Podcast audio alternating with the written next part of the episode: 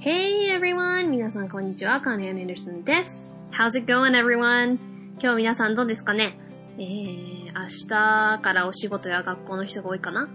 えー、私はね、えー、土日出勤が多いので、えー、この収録してる土曜日も今日働いてきましたけど、明日もね、結構忙しくなると思うんですけど、皆さんはまた明日から一週間始まるということで、仕事の疲れは取れましたかね？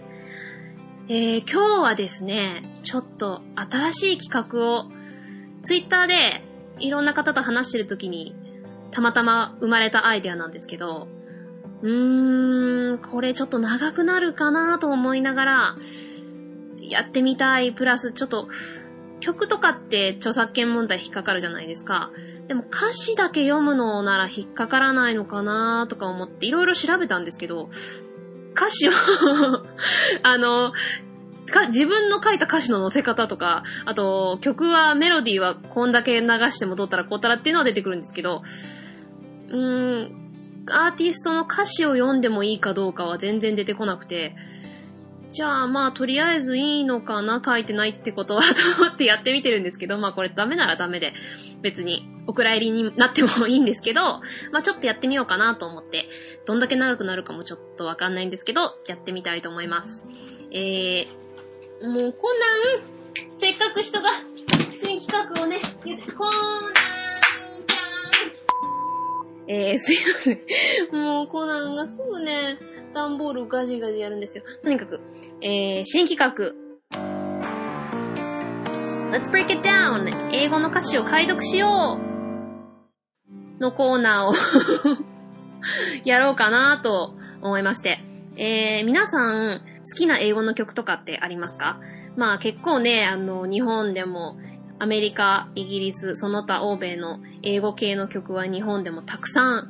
ヒットあって大人気なので、一つや二つは好きな曲、英語であると思うんですよね。で、それをなんとなくメロディーが好きだからとか、まあ、歌詞を、例えばすごく好きな曲だったら、ちょっとネットで和訳で調べてみたりとかしたことあるかもしれないんですけど、大体私が、この歌詞みんなどういう風にネットで載せてんのかなって調べたりすると結構違うものが多いんですよ。英語がもうほぼできない人がそれこそ Google 通訳でなんか訳したのかなっていうひどいものもあれば、まあまあ英語わかってるけど、あ、これ、確かに、文化的に英語理解してないと、あ、こういう風に訳しちゃうよねっていう訳が結構あったりとかして、それ違うんだよなっていうのが、お、ほとんどなんですよ。あの、これ、まあ、私の解釈が違うっていうものもあるかもしれませんけど、いや、これは違うでしょうっていうのがほとんどで、だからそういうものも含めて、あの、正しい役を皆様に伝えられたらと思ってこの企画始めようかと思ってて、もしこれ面白いなって今回で思ってくださった方がいらっしゃいましたら、あの、募集したいなって思うんですよ。これで 著作権問題引っかからないようだったら、あの、自分が例えば好きな英語の曲とかを、あの、リクエストしていただいて、これの本当の意味ってどんなんですかって聞いてくだされば、この番組で取り上げたいと思うので、えー、募集、皆様の好きな英語の曲を私に送ってくださって、その歌詞を解読するということをやっていきたいと思います。えー、でですね、曲はもちろん、あの、このポッドキャストで再生できないので、私のおすすめのバージョンとか、まあ、そのアーティストだけの場合と、その他のカバーとかの方が私が好きなものとかがあったら、そのリンクを載せますので、その音楽を聴きながら、あの、このポッドキャストを聞いてくださればなと思います。えー、私が考えているのは、とりあえず、この曲を聴いたことがないっていう、その、その日紹介する曲を聴いたことがないっていう方は、まず、その私の解釈を聞く前に、その曲を時間があれば、フルで聞いていただいて、で、その後に私の解釈を聞いてもらって、そこでもう一度聞き直していただいて、こう違う角度からもう一度理解したところで見てもらえればなと思います。えー、でですね、今日最初にどの曲にしようかなっていろいろ考えたんですけど、うーん、前回ちょっと、キリスト教の話、キリスト教、ユダヤ教、イスラム教の話とつながりとのイースターのでしたので、この曲がちょっと頭に浮かんで、うーん、どうせやるなら、こういろんな解釈ができる、ちょっと深い曲にしたいなと思ったので、これは特に私のも、まあ好きな曲なんですけど、すごくお気に入りというよりも、こう、歌詞のいろんな解釈しやすいっていう英語の深さが出てる曲なので、面白いかなと思って、えー、選んでみました。えー、レナード・コーヘン作の Hallelujah という曲です。えー、皆さんも聞いたことある方多いと思います。日本でもね、よくあの流れてる曲だと思うので、で、これは、あのー、すごくいろんな解釈あって、私の解釈だけじゃなくて他にもちろんね、いろんな考えて解釈してる人いるんですけど、結構意味を全然深く考えずに歌ってる人が多いと思うんですね。えー、レナード・コーヘンのハレルヤって曲なんですけど、皆さん、ハレルヤっていう意味はご存知ですかね？よく皆さん、あの、ゴスペルとか聞けば、もうしょっちゅう出てくる言葉ですけど、まあ、キリスト教、まあ、ユダヤ教、イスラム教はわからないけど、で、よく出てくる言葉で、えー、Hallelujah, praise the Lord, 主を褒めたたえよという意味です。えっ、ー、と、具体的に言うと、まあ、えー、ジェホーバーって英語ではなりましたけど、元はヤーホエっていう、まあ、ユダヤの言葉で、えー、旧約聖書によく出てくるんですけど、あの、前回言った、えー、旧約聖書っていうのはイエス様の前の時代の話で、えっと、ユダヤ教とキリスト教が共通に使ってる聖書の初めの部分ですね。そこでよく出てくるハレルっていうのが褒めたたえよっていう意味で、ヤーはヤーウェ、さっき言ったジェホーバ、ヤーウェっていうのが、えっと、まあ、神。だから、この前言った唯一絶対の神のことをヤーウェって言うんですけど、その役のヤーで、ハレルヤで、ヤーウェを褒めたたえよ。主を褒めたたえよって意味ですね。えー、これは、それこそあの ヘンデルの、ハーレルヤとか 絶対皆さん聞いたことあると思うんですけど、あれも、そのハレルヤですね。えー、この曲は、えー、一番有名になったのは、あの、シュレックって映画皆さんご存知ですよね。絶対聞いたことありますよね。あの、緑の、絵が出てくる。私も、あれで初めて聞きました。あの、元はその、レナード・コーヘンが歌ってるんですけど、えー、彼が1984年の Various Positions っていうアルバムに載せて、それで初めて世に出たらしいんですけど、アメリカでも全然 有名じゃなくて、シュレックで有名になりました。このシュレックのバージョンを歌ってるのはジョン・ケイオっていう人なんですけど、私が初めて聞いた時は、なんか、あの、シュレックのお話のシチュエーションでもちょっとこう、悲しい別れのシーンみたいなところでかかる曲で、なんか、なんとなく悲しい感じはするなーってのあって、でも、初めて見たのが10歳ぐらいだったんで、まあ全然特に歌詞とかは考えずに、まあ英語も、実はね、私あの、シュレックってあの映画を見て結構英語を覚えたところあるんですけど、まあこれはまたいつか映画界なんかでやった時に言うと思うんですけど、もうだからその時全然歌詞の意味とか考えてなくて、で、あの、まあまあ大きくなってまた意味わかるようになってからも、こう、まあ、聖書の中の話とかが、まあ、結構出てくるんで、まあ、ハレルヤって言ってるし、なんか神を称えてる系なんかなと思って、そういう風に解釈してる人結構多いと思うんですよ。なんか、教会で歌ったりとか するところもあって、でもこれ歌詞をよく聞いて分解していくと絶対教会で歌っちゃいけないよなって曲なので、あの、これはまた、あの、歌詞を解読するときに皆さんにも分かっていただけると思うんですけど、えー、とにかく、このレナード・コーヘンってこの曲を書いた人は、まあ、コーヘンっていうのはもう典型的なユダヤ系の名字なんですよ。あの、コーヘンっていうのは、えっ、と、さっきのユダヤ語っていうか、まあ、つまりヘブル語ですね。で言うと、あの、祭司っていう意味なんですよ。で、祭司っていうのは、あの、あれ、奥さんと子供祭司じゃないですよ。あの、祭りの、あの、司と書いて祭司ね。あの、古代イスラエルでは、あの、そのいろんな儀式とかあるのの、まあ、その、儀式を、まあ、メインに、こう、リード的にやる人ま祭司って言うんですけど、まあ、その、まあ、ユダヤ教の中にはその十二部族があって、まあ、そこは話長くなるんですけど、まあ、その長男のルベンのところから、子孫から出た名前なんですけど、まあ、つまりだからこのレナード・コーヘンって人は、ユダヤ教系の、まあ、バックというか、環境で育った人で、で、まあ、この人のオリジナルバージョンは、うん、あんままあ歌は、まあ、この歌はすごくいいんですけど、歌手としては微妙なんですけど、まあ私の意見ですけどね。でも、あの、まあこのシュレックのバージョンで有名になったジョン・ケオのもいいけど、私はあの個人的にペンタトニックスって、私のツイッターフォローされてる方なら、まあご存知かもしれないんですけど、私がすごく大ファンなアカペラグループがあるんですけど、日本でも最近すごく有名になってきてますけど、あの、そのペンタトニックスのバージョンが私は一番おすすめですね。あの、すごく上手いので。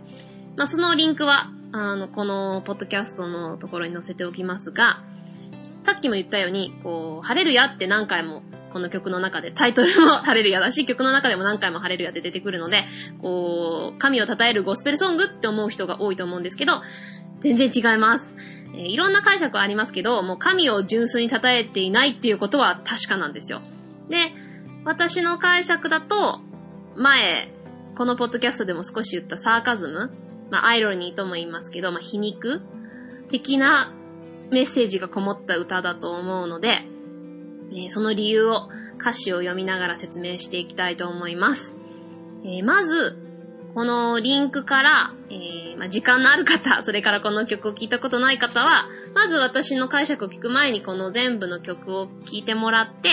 どういう感じの曲かメロディーとかも、こう、把握していただいて、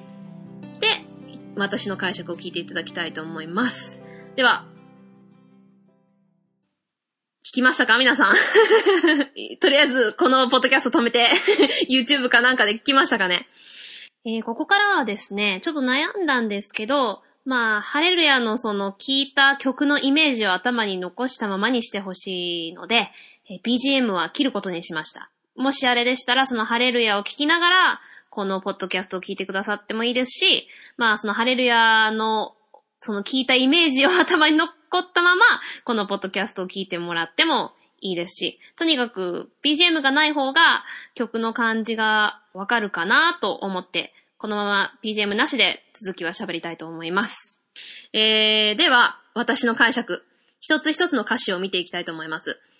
えー、この曲で出てくる英語の you っていう、まあ、あなたっていう意味の言葉、いろんな解釈ができまして、この後説明する私の解釈では、その時によって君があなたに変わるので、そこもちょっと注意して聞いてほしいと思います。えー、さっきも言ったように、えー、作曲歌詞は、レナード・コーヘン、レナード・コーヘンっていう人のもので、私のものでは決してないので、著作権問題に引っかかりませんように。そして、そこの曲はね、えー、日本語では、8分の、8分の12か。うん。なので、ちょっとこう、ちゃっちゃっちゃっちゃっちゃっちゃっちゃっちゃっちゃっちゃっちゃみたいな感じで、ゴスペルチックな部分もありますね。じゃあ、まずは、私が訳した、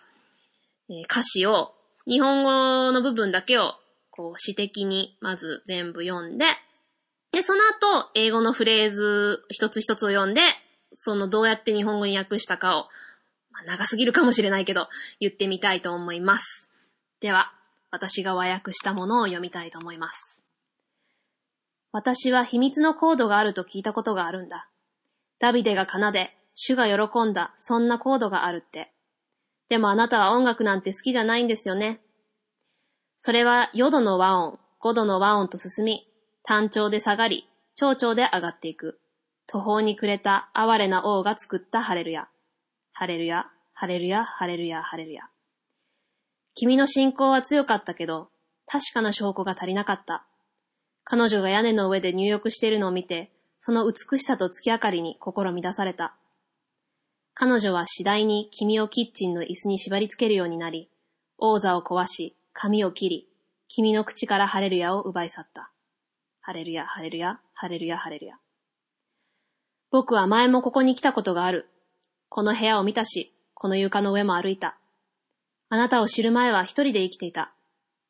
そしてあなたの旗を大理石のアーチに掲げられるのを見た。愛は勝利の行進じゃない。冷たくて壊れたハレルヤなのだ。ハレルヤ、ハレルヤ、ハレルヤ、ハレルヤ。本当に深いところで、本当は何が起きているのか教えてくれた時もあったね。でも今はもう教えてくれないんだね。あなたの中で動き、聖なる鳩も動き、数息、一呼吸ずつがハレルヤだった。ハレルヤ、ハレルヤ、ハレルヤ、ハレルヤ。もしかしたら空の上に神はいるのかもしれない。だけど僕が愛から学んだものといえば、自分を追い越した人をどうやって撃てばいいかってだけだった。それは夜聞こえてくる泣き声でもなく、光を見た人でもなく、冷たくて壊れたハレルヤ。ハレルヤ、ハレルヤ、ハレルヤ、ハレルヤ。はい。ということで、ここまで聞いて、はあ、なんか彼女が屋根で入浴？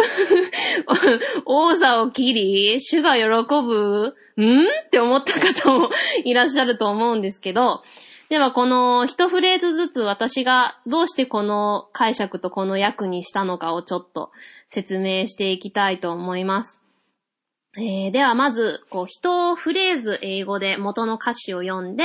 そこから私がどうやって日本語の訳にしたかをちょっと説明していきたいと思います。I heard there was a secret chord. あ、歌いたくなるな。I heard there was a secret chord that David played and it pleased the Lord. But you don't really care for music, do you? えー、ここでちょっと英語の、今後ちょっと英語のライムについて、もう一つの回をやると思うんですけど、ちょっと注意しておいてほしいなって思う、英語の歌詞というか詩の美しさの一つに、まあ、ライムというものがありまして、まあ、よく韻を踏むって英語の歌詞はって聞いたことある方いると思うんですけど、日本語で韻を踏むだけど、まあ、ライムって言って、例えば、前、あんかけ語でちょっと言ったかな？覚えてないけど。あの、日本語で説明するのはちょっと難しいんですけど、最後の部分の音が似てる言葉ってあるじゃないですか。例えば、日本語でわかりやすいって言ったら、うーん、あ、言いましたね。あの、アイスクリームの回で皆さん覚えてますかねあの、チャンキーマンキーっていうのがあって、これ、韻を踏んでるっていう説明をしたと思うんですよ。あの、チャンキーとモンキーって最後はキーじゃないですか。だから、そこで、こう、フロー、つまりこう、流れが綺麗に聞こえるようになるわけです。だから、日本語でカタカナで言うとすごくこう、途切れたというか、うん、それこそカタカナらしくカキコキした感じになると思うんですけど、英語の子音と母音のつながりと流れで言うとすごく綺麗に聞こえるんですよね。だからこの最初の歌詞でも分かっていただけると思うんですけど、その一文章というか一フレーズごとにの最後の言葉が、その韻を踏んでることが英語の歌詞では多いです。だから今聞いていただいた I've heard there was a secret chord コードっていう言葉と、that David played and it pleased the Lord. Lord.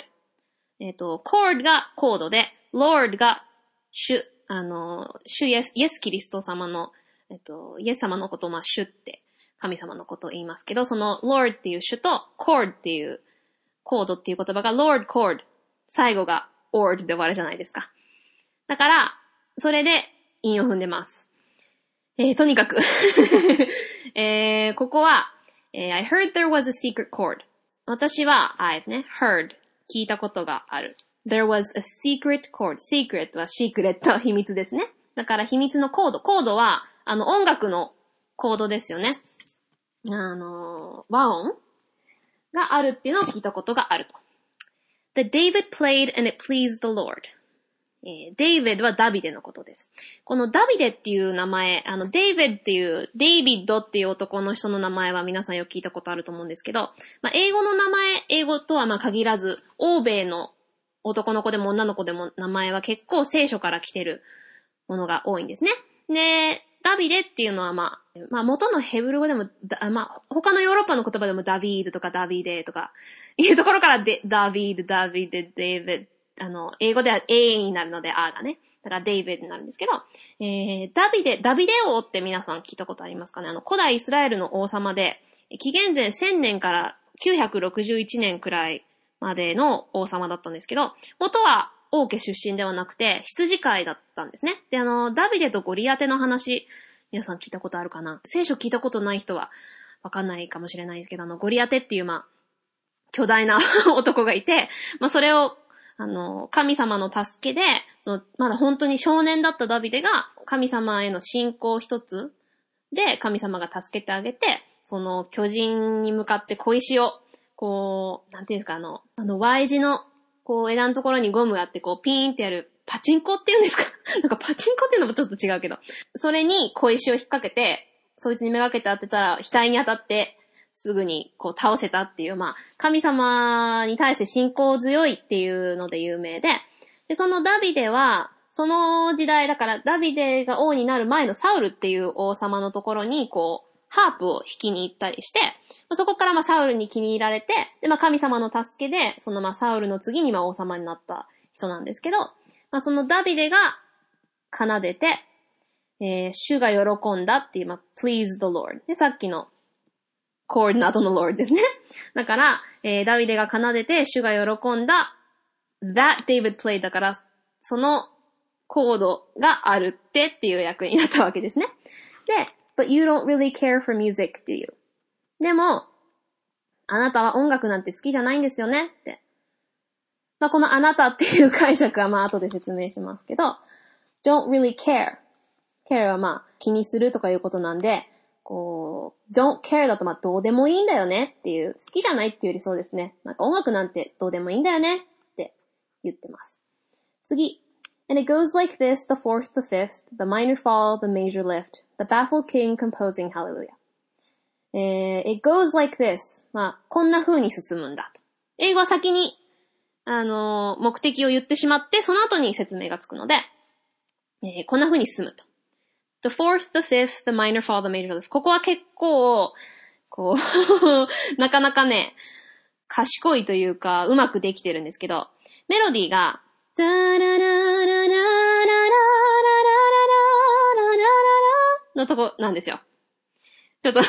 全部歌ったら著作権引っかかっちゃうんですけど、コードが、これ C メジャーでの曲なので、すごくわかりやすく、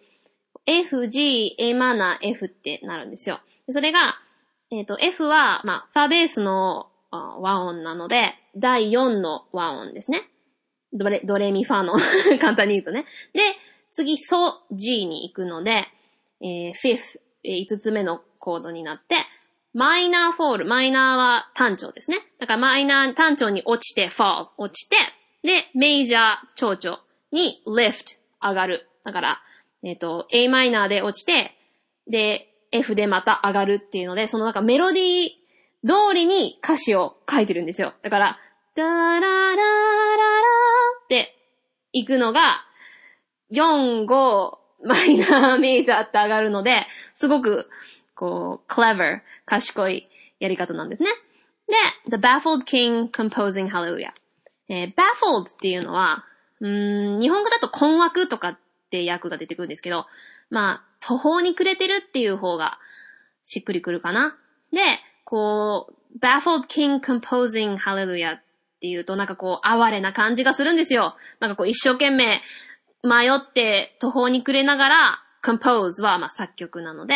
で、この king っていうのはまあダビデのことですね。さっきの王様に、えっ、ー、と、羊飼いから王様になったダビデのことです。彼が作ったハレルヤと。で、ハレルヤ、ハレルヤ。2番が、Your faith was strong, but you needed proof. You saw her bathing on the roof. Her beauty in the moonlight overthrew you. またここで、えー、さっきの韻を踏むのが出てきてます。えー、you needed proof. proof は証拠ってことです。その proof と roof、屋根、ルーフの屋根ですね。proof と roof で韻を踏んでます。えー、your faith 君の信仰ね、は strong 強かったけど、proof 証拠が、まあ、needed だから必要だったって直訳すればなるんですけど、私の解釈では、確かな証拠が足りなかったって言った方が近いですかね。You saw her bathing on the roof. えー、君は彼女が屋根の上で bathing 入浴してるのを見てってなってて、これね、結構いろんな歌詞を、和訳をね、私なりに調べたんですけど、ここをね、bathing on the roof をなんかこう月明かりに、こう、当たられてみたいな解釈してる人いるんですよ。あの、英語で、bathing in the moonlight って月明かり浴びるって同じ bathing も使えるので、でもここは聖書の話を理解してないとわからないことなんですけど、このダビデの、まあ、人生を その少年時代ゴリアテに勝って、まあ、いろいろあって、まあ、王様になって、で、まあ、すごく偉大な王になるわけですね。で、彼はここまですごく信仰強い人として聖書に出てくるんですけど、唯一ここで失敗しちゃって、うわ、どんどんどんどん、ああ、こ、これのせいで、あれのせいでっていう、ちょっとこう、聖書の中って結構偉大な人たくさん出てくるんですけど、その偉大な人は必ずどっかでもちろん人間不完全なんで、どこかで失敗してるんですけど、その失敗しても神様を捨てなかった人、もう、また戻ってきた人は、こう、まあ、祝福されてるというか、まあ、その偉大な人ってなってるんですけど、必ずみんなどっかで失敗してるんですよ。誰も完全な英雄はいません。これがね、その、まあ、聖書の、うん、リアリスティック、まあ、現実的なところだなと、まあ、私はね、聖書を真実と信じているので、だなと思うんですけど、この、まあ、偉大な王となりまして、ちょっと信仰落ちかけっていう時って人間誰でもあるんですよね。だから私がさっき、確かな証拠が足りなかったっていう役をしたんですけど、その信仰が落ちかけてきてる時に、あの、自分の部下で、ウリアっていう兵士がいたんですね。で、その兵士の奥さん、バトシェバっていう人が、あの、それこそ、昔は、その 外で、ね、こう入浴とかしてて、だから屋根の上で彼女が入浴してるところを見ちゃって、好きになっちゃって、でも人妻じゃないですか。なのに、自分のものにしたいもんだから、わざとウリアをもうすごく危ない、完全に死ぬだろっていうところにわざわざ送り込んで、奪っちゃったんですよ。それで、まあ、その失敗からも、まあ、後でね、そのソロモン王っていう息子がすごい偉大なのが生まれるんですけど、まあ、それ、その 人妻をその、自分の兵、部下の兵士を殺して、人、その人の妻を奪ってしまったってことで、それなりの、まあ、罰があるんですけれども、まあ、とにかく、その、まあ、バトシェバーのことですね。この屋根の上で入浴しているのを見て、その月明かりの中で彼女が入浴してるのを見て、こうちょっと、クラッと来ちゃったわけですよ。だから、それに心を乱されたんだよねっていう訳し方をしました。そして、She tied you to the kitchen chair, she broke your throne, she cut your hair, and from your lips she drew the hallelujah. またここで韻を踏んでます。She tied you to the kitchen chair, チェア、椅子っていう言葉と、she broke your throne, she cut your hair, 髪のヘア。チェアとヘアでかけてます。えー、彼女は、she、彼女が tied you, 縛り付けた to a kitchen chair, キッチンの椅子に。だから、まあ、ここに私は次第にっていう言葉を付け足したことで、こう、徐々に徐々にっていう、こう、ニュアンスがあるんですよね、ここに。で、she broke your throne. あなた、throne は王座ですね。を broke. 壊して、break が壊すの現在形で、broke は過去形だから、あの、えー、王座を壊して、cut your hair, 髪を切り。この髪を切るっていうのは、また違う聖書の話、これも長くなるんですけど、サムソンとデリラって、これはなんか映画とかにもなったか皆さん知ってるかな？その髪の毛を切らないことで、その神からの与えられたすごいパワーがある男の人の話なんですけども、とにかく話長くなるんで あの、ここで、その髪を切るっていうことで、多分ここでその力が弱まったっていう聖書的な意味を多分、レナード後編は言いたかったと思うんですけど、で、えー、from your lips she drew the hallelujah. えー、from your lips 君の口、まあ、唇から、ハレルヤを drew, まあ、draw っていうのは、引き出すっていう、あの、ドロワーとか引き出しっていう意味もあるので、その drawer なんですけど、drew は過去形。だから引き出したっていう風にも訳せるんですけど、私の解釈だと、こう、奪い去ったとか消し去ったっていう方が近いかなと思います。そういう意味でも使えるので。で、ハレルヤハレルヤと。で、3番が、えー、Baby I've been here before. I've seen this room, I've walked this floor. I used to live alone before I knew you. えー、ここもまたね、さっきの因ですね。えー、before、前っていう before と floor、床、before floor。最後、二つとも or で終わってるので、えー、因を踏んでますね。えー、I've been here before. 私は前、ここにいたことがある。つまり、まあ、僕前はここに来たことあるんだよね、と。I've seen this room. seen 見る。room この部屋。だからこの部屋も見たし、walked this floor この床を歩いた。つまりはこの床の上にもまあ歩いたことがあると。I used to live alone. えー、alone はまあ一人ですよね。live まあ生きる。I used to 前はそうだった。before I knew you 君を知る前は。だからまああなたを知る前は一人で生きていたと。えー、I've seen your flag on the marble arch. Love is not a victory march. It's a cold and it's a broken hallelujah. ここもまた韻を踏んでます。えー、arch アーチですね。で、march, マーチ、つまり今更新、arch と march で、引用出ますね。えー、I've seen 私は見た your flag あなたの旗を on the marble arch 大理石のアーチに。つまり、あなたの旗を大理石のアーチに掲げられるのを見たと。Love is not a victory march. love, 愛は victory march. victory は勝利ですね。の march, 行進。not a victory march だから、愛は勝利の行進ではない。It's cold and it's a broken hallelujah. cold 冷たくて broken 壊れたハレルヤなんだと。ハレルヤ、ハレルヤ。次。There was a time you let me know what's real and going on below, but now you never show it to me, do you? えー、ここまたね、さっきの因です。えー、know 知るの know と below えー、まあ、底とか下とかいう意味ですね。だから know below 二つとも o で終わっているので。えー、there was a time そういう時もあった。when you let me know えー、教えてくれた。つまり教えてくれた時もあった。それは何か？っていうのが後で英語で来るので、えー、what's real and going on below 何が本当で、うん、一番底の方で、深いところで何が起きてるのか。つまり、まあ、底の方、本当の意味での深いところで何が起きてるのか教えてくれた時もあったよね、と。but, でも、now, 今は、you never show that to me. show は、まあ、見せるとか、まあ、教えてくれる、見せてくれる。えー、you never, 二度と。つまり今 never show だともう二度と見せてくれない。do you? まあ、do ya って、まあ、やって you をやっていうことでちょっとこう、親近感を出してますね。だから、もう今じゃ見せてくれないんだね、教えてくれないんだねっていう感じですね。えー、But remember when I moved in you, and the holy dove was moving too, and every breath we drew was hallelujah. えー、ここでまたね、さっきの因です。you, あなたと to, 何々もっていうのの you, to, u で最後終わるので。えー、remember, 覚えてる ?when I moved in you. あなたの中で動いた時覚えてる ?and holy dove. holy はまあ聖なるなので、まあ dove, 鳩。この鳩っていうのは聖書の中ですごく聖なる鳥として使われてて、あの、イエス様がバプテスマまあ、バプテスマってご存知の人いるかわかんないけど、クリスチャンになる、まあ、水につける、まあ、儀式なんですけど、それを受けた時に、こう、天から鳩が降りてきたとか、よく出てくるんですけど、まあ、そういう、まあ、聖なるものの清いものとして出てくるんですけど、その、聖なる鳩が動く。つまり、まあ、前回、私がまた説明した、あの、精霊様の話をしたと思うんですけど、あの、三位一体の神様、一つの神の中に三役あって、こう、魂的なものが、えー、Holy Spirit 精霊様っていう話をしたんですけど、それのことですね、これはね。あの、私の中に、その精霊様がいて、その精霊様の中に私がいて、だからそこ神と一体感があった時があって、えー、every breath we drew さっきの drew 同じ引き出すの drew なんですけど、えー、息をこう引き出すっていうのは、まあ、息を吸う。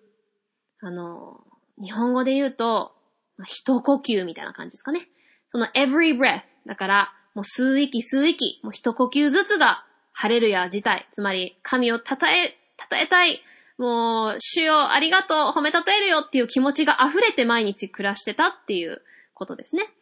ハレルヤ、ハレルヤ。最後。Maybe there's a God above, but all I ever learned from love was how to shoot somebody who outdrew you. ここもまた、above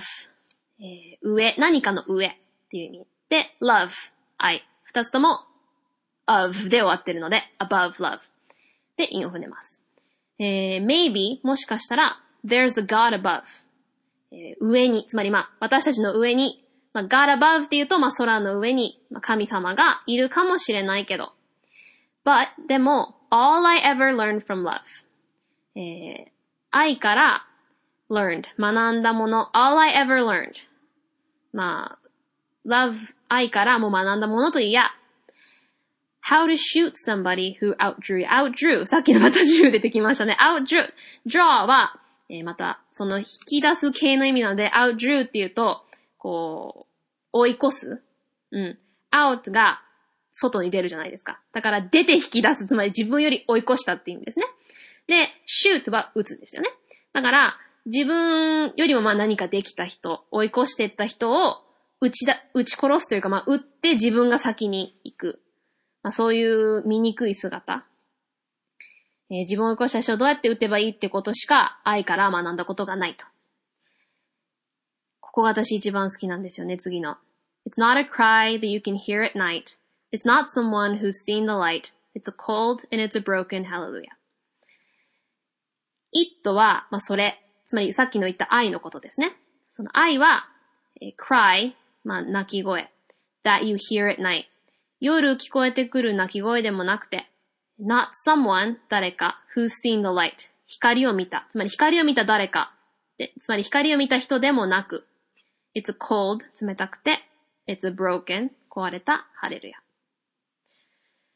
ここまで聞いてどうですかね？あの、この歌詞を恋についてっていう解釈する人も多いんですよ。さっきの When I moved in you あなたの中で動いてっていうのも、その恋人同士の話で、この部屋にいたことがあるっていうとこもあるし、こう、愛から学んだものはって言ってるから、恋人同士の別れ話の話なんじゃないかっていう解釈もあるんですけど、私は違うと思うんです。この you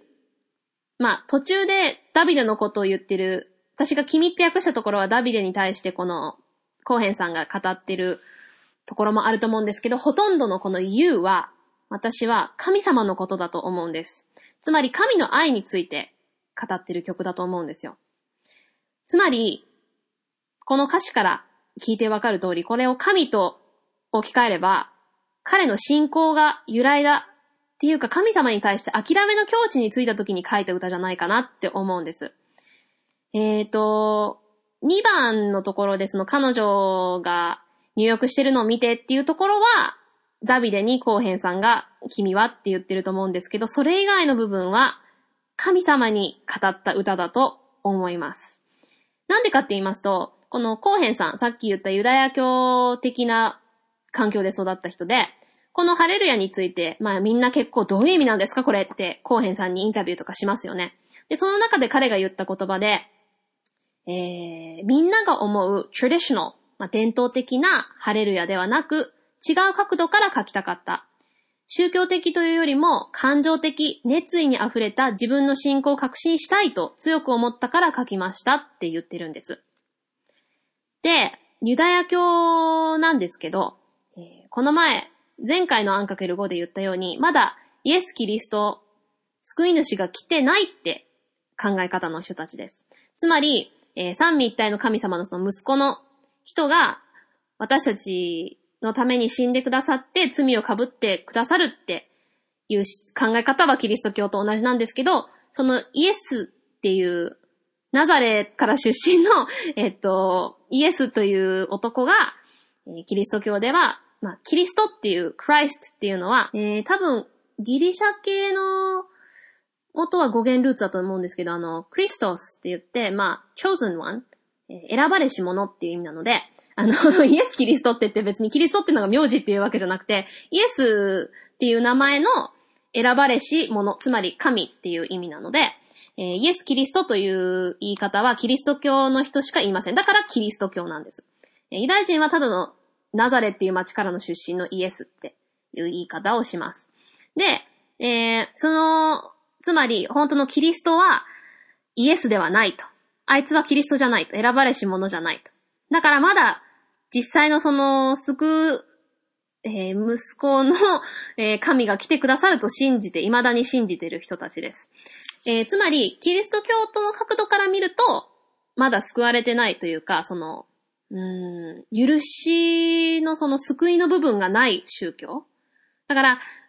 ユダヤ教の人たちからすると、いつまで経っても、まだ来ない、まだ来ない、まだキリストは来ないのかっていう気持ちがあって、こう、私たちを見捨てたのかって思いがちになりそうな宗教だなって私の角度、キリスト教の角度から見たら思うんですよ。だからこう、私が見るとすごくこう切ないというか、こう、最初の部分が同じだ、だだけに、その 途中からこう、逸れてしまった。まあ、お互いをお互い逸れてしまったって思ってるわけですね。だから、イスラム教からすると、あユダヤ教もキリスト教も逸れた方に行っちゃってると。で、ユダヤ教からしても、あ、キリスト教ってこう、異端だと。あいつらはあんな変なイエスってやつを信じちゃって、逸れていっちゃったと。でもキリスト教からすると、あ、ユダヤ教、その惜しいのに、あそこで信じてれば、あの、救いがあったのにっていう気持ちがあるわけですよ。だから、こう、そんなユダヤ教の背景で育った彼が、その神に対して、もうなんでって自分はこんなに辛い思い、苦しい思いしてるのに、まだ救ってくれないの？まだ来てくれないの？っていう、そこでこう諦めたっていうかな、いう感じが私は伝わってくる気がするんです。だから、こう、彼自身の神に対する気持ちのハレルヤなわけですよ。だから、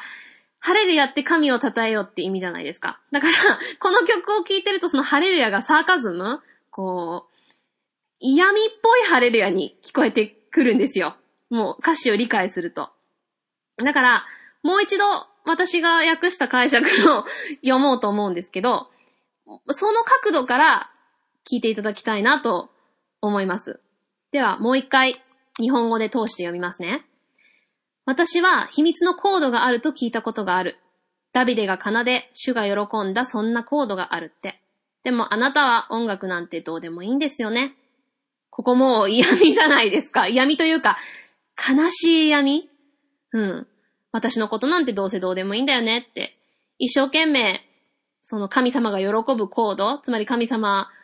を喜ばせようと一生懸命頑張ってるのに、そんなの興味ないんだよねって言ってるわけですよ。私の解釈からするとね。そして、まあ、4度5度和音があって、単調で下がって、長調で上がって、ちょっと人生みたいじゃないですか。そこで、いろんなメロディーを一生懸命考えて、それでも途方に暮れた哀れなダビデ、その王様が作ったハレルヤ。そういう神を称えようと言いながら一生懸命神様を喜ばせようとしてるかわいそうな王様ダビデ。ハレルヤ、ハレルヤ。このハレルヤ、ハレルヤ一つ一つで、こう、どうせっていう気持ちが入ってる気がするんですよね。で、次。この次のこの2番の言うは私ダビデに語りかけてると思うんです。つまりダビデ、君の信仰は強かった。だから本当に神様を信じてたよね、と。でも確かな証拠が欲しかったというか、ちょっと足りなかったんだよね、この時って。だからちょっと信仰下がってたんだよねって。だから神様を本当に中心として生きてたら、人妻を奪おうなんて思わなかったんだよねって。でも、彼女が屋根の上で入浴してるのを見て、美しかったんだよねって。月明かりに照らされた彼女を見て、ちょっと迷いが出ちゃったんだよ、人間のね。で、神様に逆らってというか、神様の御心を聞かず、自分の欲望だけの気持ちで動いて、人妻を奪い、その夫を戦場に送って殺したことで、彼女は次第にキッチンの椅子に縛り付けるってことは、こう、家庭というかその女側に引っ張っていって、そのせいで、まあ、王座を壊し、髪を切り、つまり、こう、神様によってこう、強い偉大な王になってたその信仰が奪われたとともに彼女の方に心がいっちゃったせいで、こう、だんだん落ちていってしまったと。そして、君の口から晴れる矢を奪い去ってしまった。だから神を称えようっていう気持ちをなくしてしまった。晴れるや晴れるや。で、今度は自分のこと、愛になってるので、まあ、僕はここに来たことがある。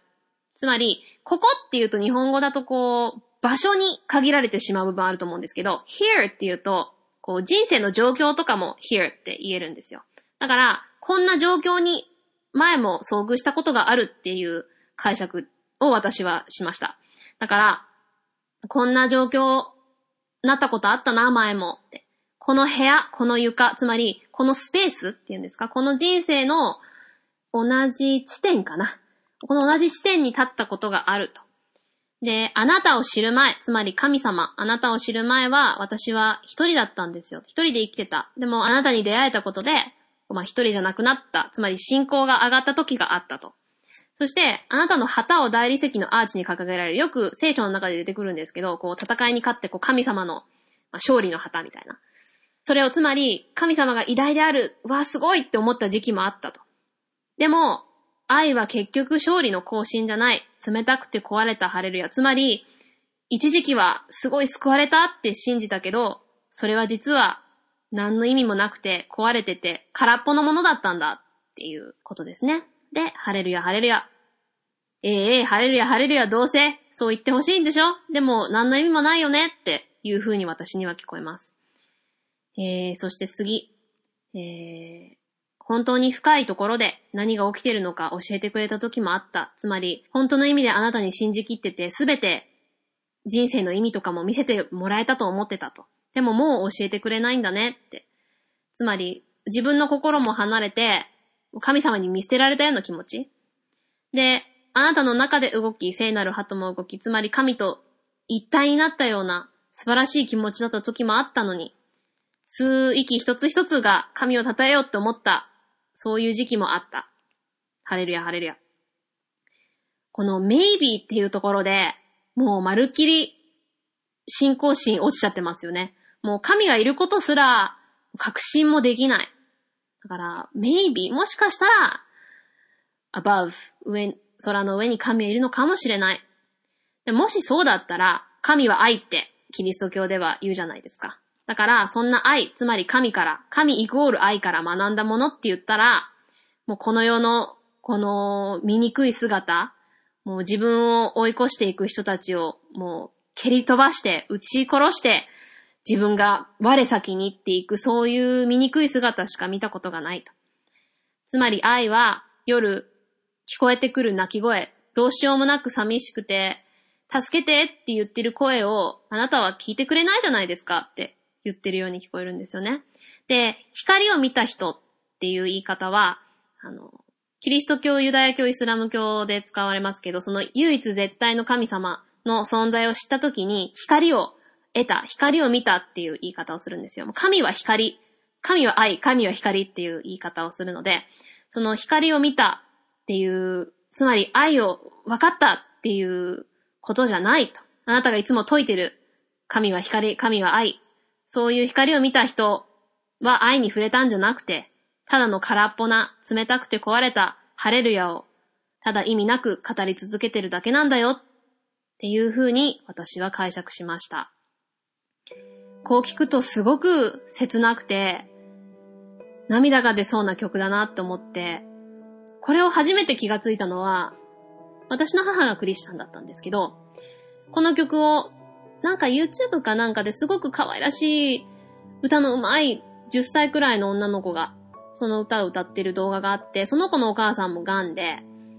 あの、お母さんのために、キリスト教の家族なんですけど、お母さんのために晴れるやってすごい歌ってて、すごいこの子、うまいよねってその動画を母見て言ってて、あの、母 結構痛みを紛らわすのにいろんな動画とか見てて。私もそうだねって、その、この子すごくうまいねって。でもこのハレルヤって曲って どんな意味なんかなって母が。まあ、英語母はわかりますけど、その私ほどね、やっぱりネイティブじゃないので、なんかこれ、100%神を叩いてる歌じゃないよね。ちょっと歌詞の意味を詳しく教えてくれるって言われて、そこで初めてじっくり歌詞を見てみたんですよ。それで 読んでいくうちに、あれ？あれ？って思って、この役を自分で書き出してるうちに、これって、嫌味のハレルヤだよねって気づいたんですよ。まあ、これはね、私の解釈ですけど、だから恋人に対してっていう意見がほとんどなんですけど、私は、キリスト教徒だからこそ、なんか、彼の言ってる真実の意味が分かった気がして、で、母に説明しながら二人で、すごく悲しいねって、うーん、皮肉に溢れてて、神に対する不満と、絶望と、なんで？どうして？って、ほんとこの世に暮らしてると、神を信じたくない、信じないっていう人が出てくるのが、本当によくわかる。私だって、何度神を信じないというか、本当の意味で神の存在を否定したことはないけど、いないんじゃないかなって思うくらいひどいことがたくさんたくさんあるじゃないですか。その、もちろん、その、大好きな人を亡くす悲しみとか、その、病気で苦しむっていう、そういう痛みだけでも十分ひどいですけど、もうそんなこと考えられないぐらい、もう日本で暮らしてる、アメリカで暮らしてる、その先進国で暮らしてる私たちからしたらもう想像もつかないことが世界いろんなところで起こってて、もう口にもできないような、想像したことでも知らないような悪がたくさんあって、そんなの、もし善良の神がいるんだったら絶対に許すはずがないって思うこともたくさんあるんですよね。で、そんな中で求めても求めても答えが出ないって思って諦めた気持ちが詰まってるような歌だなって私思って、で、私自身、信仰が上がったり下がったりするわけですけど、その信仰が上がってる時は、なんて悲しいんだろうって、神様は人間がこうやって思うことが一番辛いんだろうなって、もうぜひ彼に、まあ、いつか本当のイエス様の救いを、その意味を分かってほしいなって思ってたんですけど、まあ、残念ながらこのレナード・コーヘンさん、去年の11月7日に、だから、つい最近ですよね。あ、母の命日に近いですね 今気がついた。まあ、母のちょうど1年後ぐらいに亡くなってますね。だけど、なんて言うんかな。ぜひ、本当の意味で、神様が私たちの、イエス様が私たちのために死んでくださったんだよ、もう。救いを求める必要ないんだよっていうことをぜひ知ってほしいなって思ってた気持ちが、信仰が上がるときはあって、今私ちょっと信仰を 結構落ちかけてるんですけど、そういうときは、こう、彼の気持ちがすごいよくわかる。もう、どうしてこんなっていうことがたくさんあるときに、すごく、ほんとその通りだよなって思うのと同時に、いやでもそうじゃないでしょうっていう気持ちがあって、こう悲しくて、こう、口ずさんでしまうと泣いてしまうというか、進行上がってる時は、あんまり歌いたくない。あの、神様をこう、馬鹿にしてるようで歌いたくなくて、進行下がってると、ちょっとこう、ひねくれてるというか 拗ねちゃってるから、こう、口ずさんじゃ、ちょっと泣いてしまうという、そういう曲なんですけど、皆さんまた、この私の解釈を聞いてから、この曲を、ぜひあの、ペンタトニックスバージョンで聴いてほしいんですけど、それを聞いて、ああ、こんな風に思って書いたんだなって思うのと、ちょっとこう、キリスト教、ユダヤ教の違いとか、どういう風に宗教というかまあ神様について思ってる人たちがいろんな意見があるのをぜひ考えながら聴いてほしいなと思う一曲です。えー、メロディーもとても綺麗だしね、あの、それこそちょっとゴスペルチックだし、教会で歌いたくなる気持ちもわかるんですけど、あの、これをね、あの、最後の maybe の部分を、いや、I know とか分かってるとかいう風に変えて、教会で歌ってるとことかもあって、ちょっと複雑、それはやめた方がって よく思うんですけど、えー、そんな感じでね、あの、メロディーもとっても綺麗で、でも聞いてると、この歌詞をわかると余計切ないメロディーなので、ぜひ、えー、私の歌詞を頭に入れながら聞いていただけたらと思います。えー、Let's break it down. 英語の歌詞を日本語で解読してみようの回でした。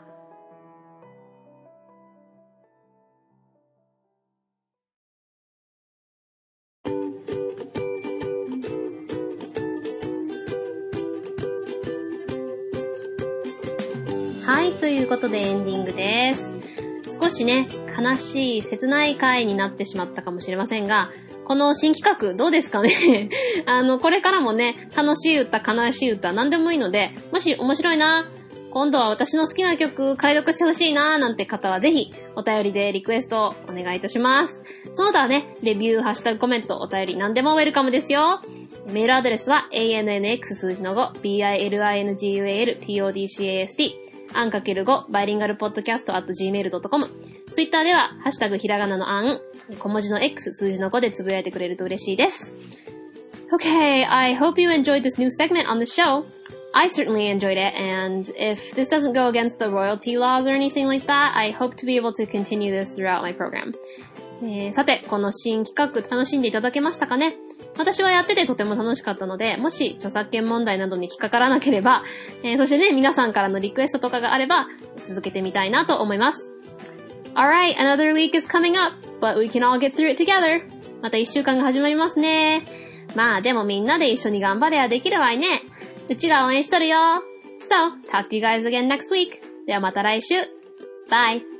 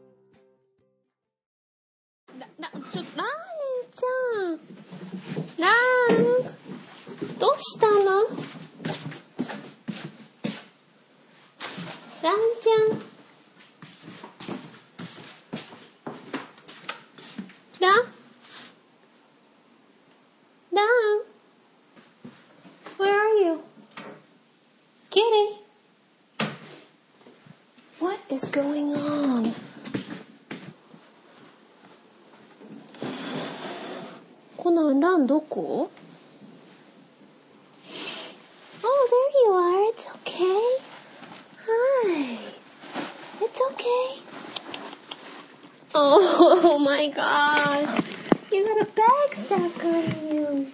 It's okay. Oh, poor baby. Oh, you were scared, weren't you? It's okay. Oh. baby.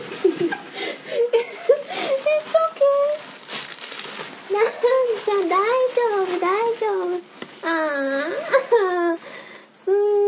かかってるじゃないの。ああ、it's okay. It's okay. There you go. Oh. 痛い痛い痛い痛い痛い痛い痛い痛い痛い痛い痛い痛いあ、登、登らないで。登らないで。はいよ。はいよ。怖かったね。はい。はい。もう。ビニール袋。これ、タイから、まあいいんだけどビニール袋だから別に。タイのお土産入れるのに使おうと思ってたんだけど。ビニールの持ち手のところに体が引っかかってパニックになっちゃったのね。猫なん？ものすごいベリベリになったね。ただ走り回るだけでこんなベリベリになる もんだったね。もう、でもカーテンの奥に隠れて震えてた。かわいそうに、ランちゃん。怖かったね。うん、まあ。これも捨てるしかないな。